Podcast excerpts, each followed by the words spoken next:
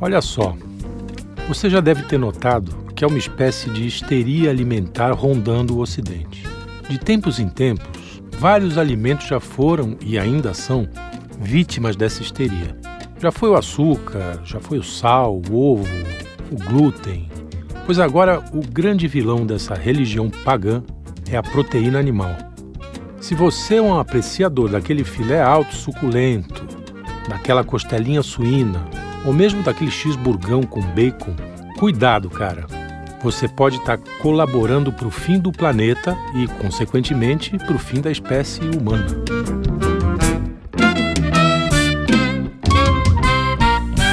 Parece que um tipo de neopuritanismo vem tomando conta da sua cozinha, da sua vida alimentar, do seu churrasco feliz com a família.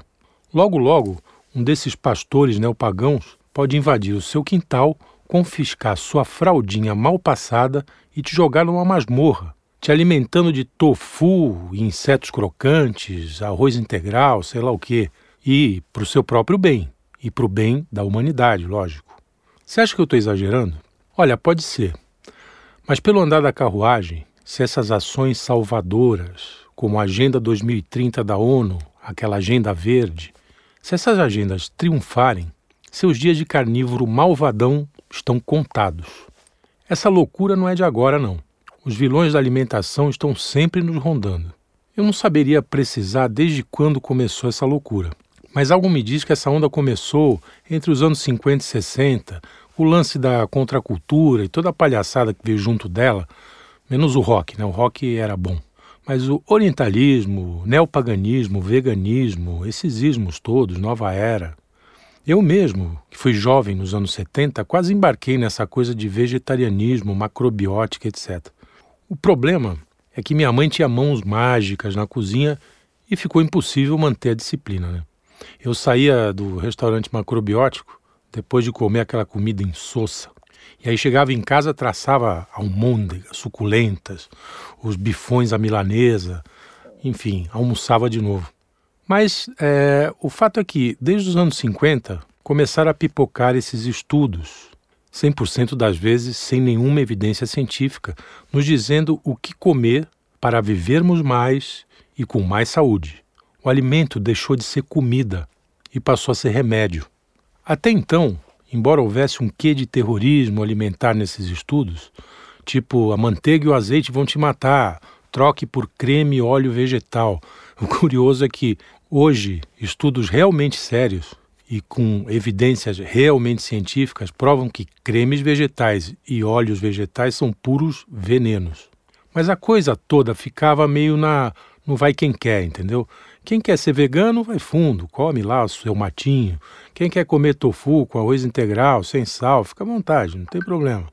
O lance era viva e deixe viver. Sem patrulha, sem militância. O troço começou a virar loucura mesmo quando, na rasteira do ativismo ecológico, logo cooptado pela esquerda moderna, o nutricionismo virou uma atividade política.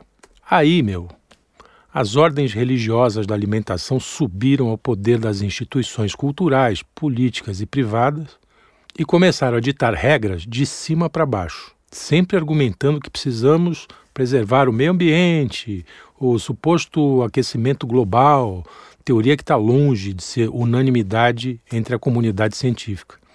E, sobretudo, o freio no crescimento populacional, entre outras teorias apocalípticas do gênero.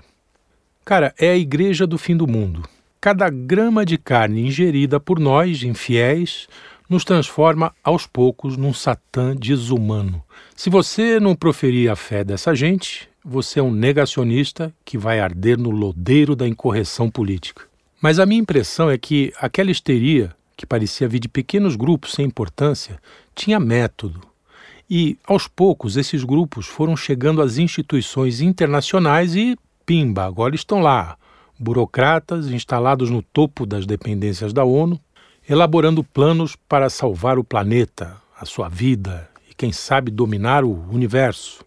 E quando a gente desconfia, só desconfia, que isso pode ser pura engenharia social e que esses caras iluminados querem é conquistar corações e mentes para não haver discordância entre nós, pobres humanos sem rumo, se você desconfia disso, se pode ser, para usar um termo da moda, cancelado pelos soldados do politicamente correto. A pressão dos burocratas, incluindo aí políticos brasileiros, é gigantesca. Continentes ocidentais inteiros, sobretudo a Europa, estão adotando e pior aplaudindo os planos da ONU para que até 2030 o planeta esteja limpinho, com os rebanhos dos pecuaristas malvadões substituídos por plantéis de unicórnios.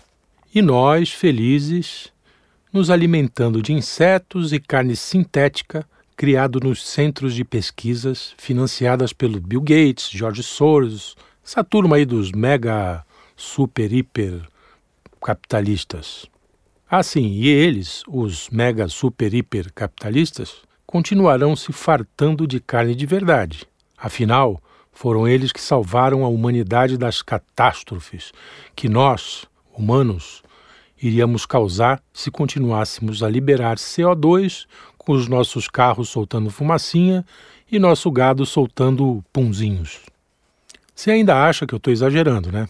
Então faz o seguinte: abre seu Google agora e busque essas manchetes. Carne de laboratório e insetos desafiarão proteína vegetal.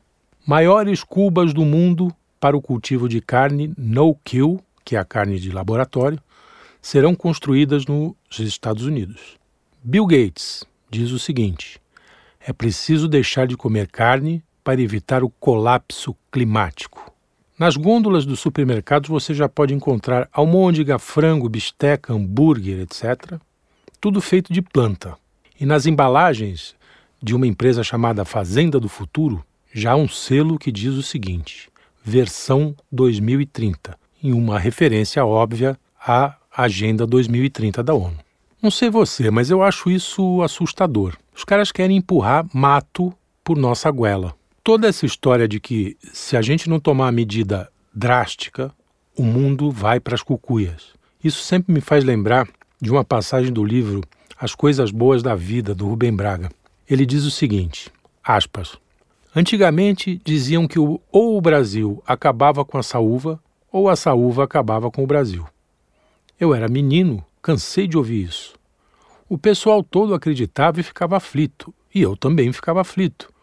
E quando encontrava alguma saúva no jardim lá de casa, matava logo para não acabar com o Brasil. Agora estou bastante velho e me lembro dessa história e vejo que continua havendo saúva e continua havendo Brasil. É por isso que eu digo: o pessoal é muito afobado. Rubem Braga, genial, né? Então, esse pessoal da ONU parece que é muito afobado, mas não é não. Eles vão com calma e vão convencendo a gente. Eu não tenho muita ideia de como criar resistência a essa imposição globalista. Por enquanto, o que a gente pode fazer é comer nossa carninha enquanto a gente pode escolher. Né?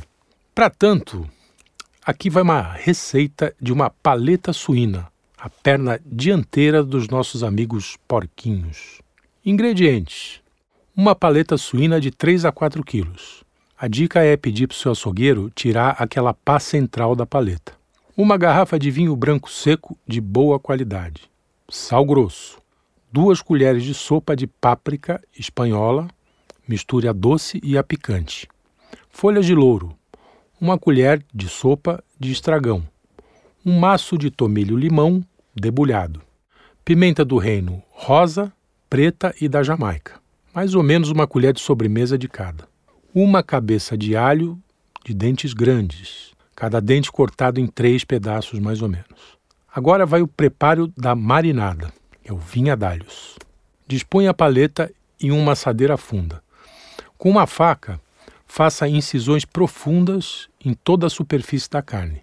Nas perfurações, encaixe os dentes de alho em fatias e algumas folhas de louro. Regue a carne com vinho.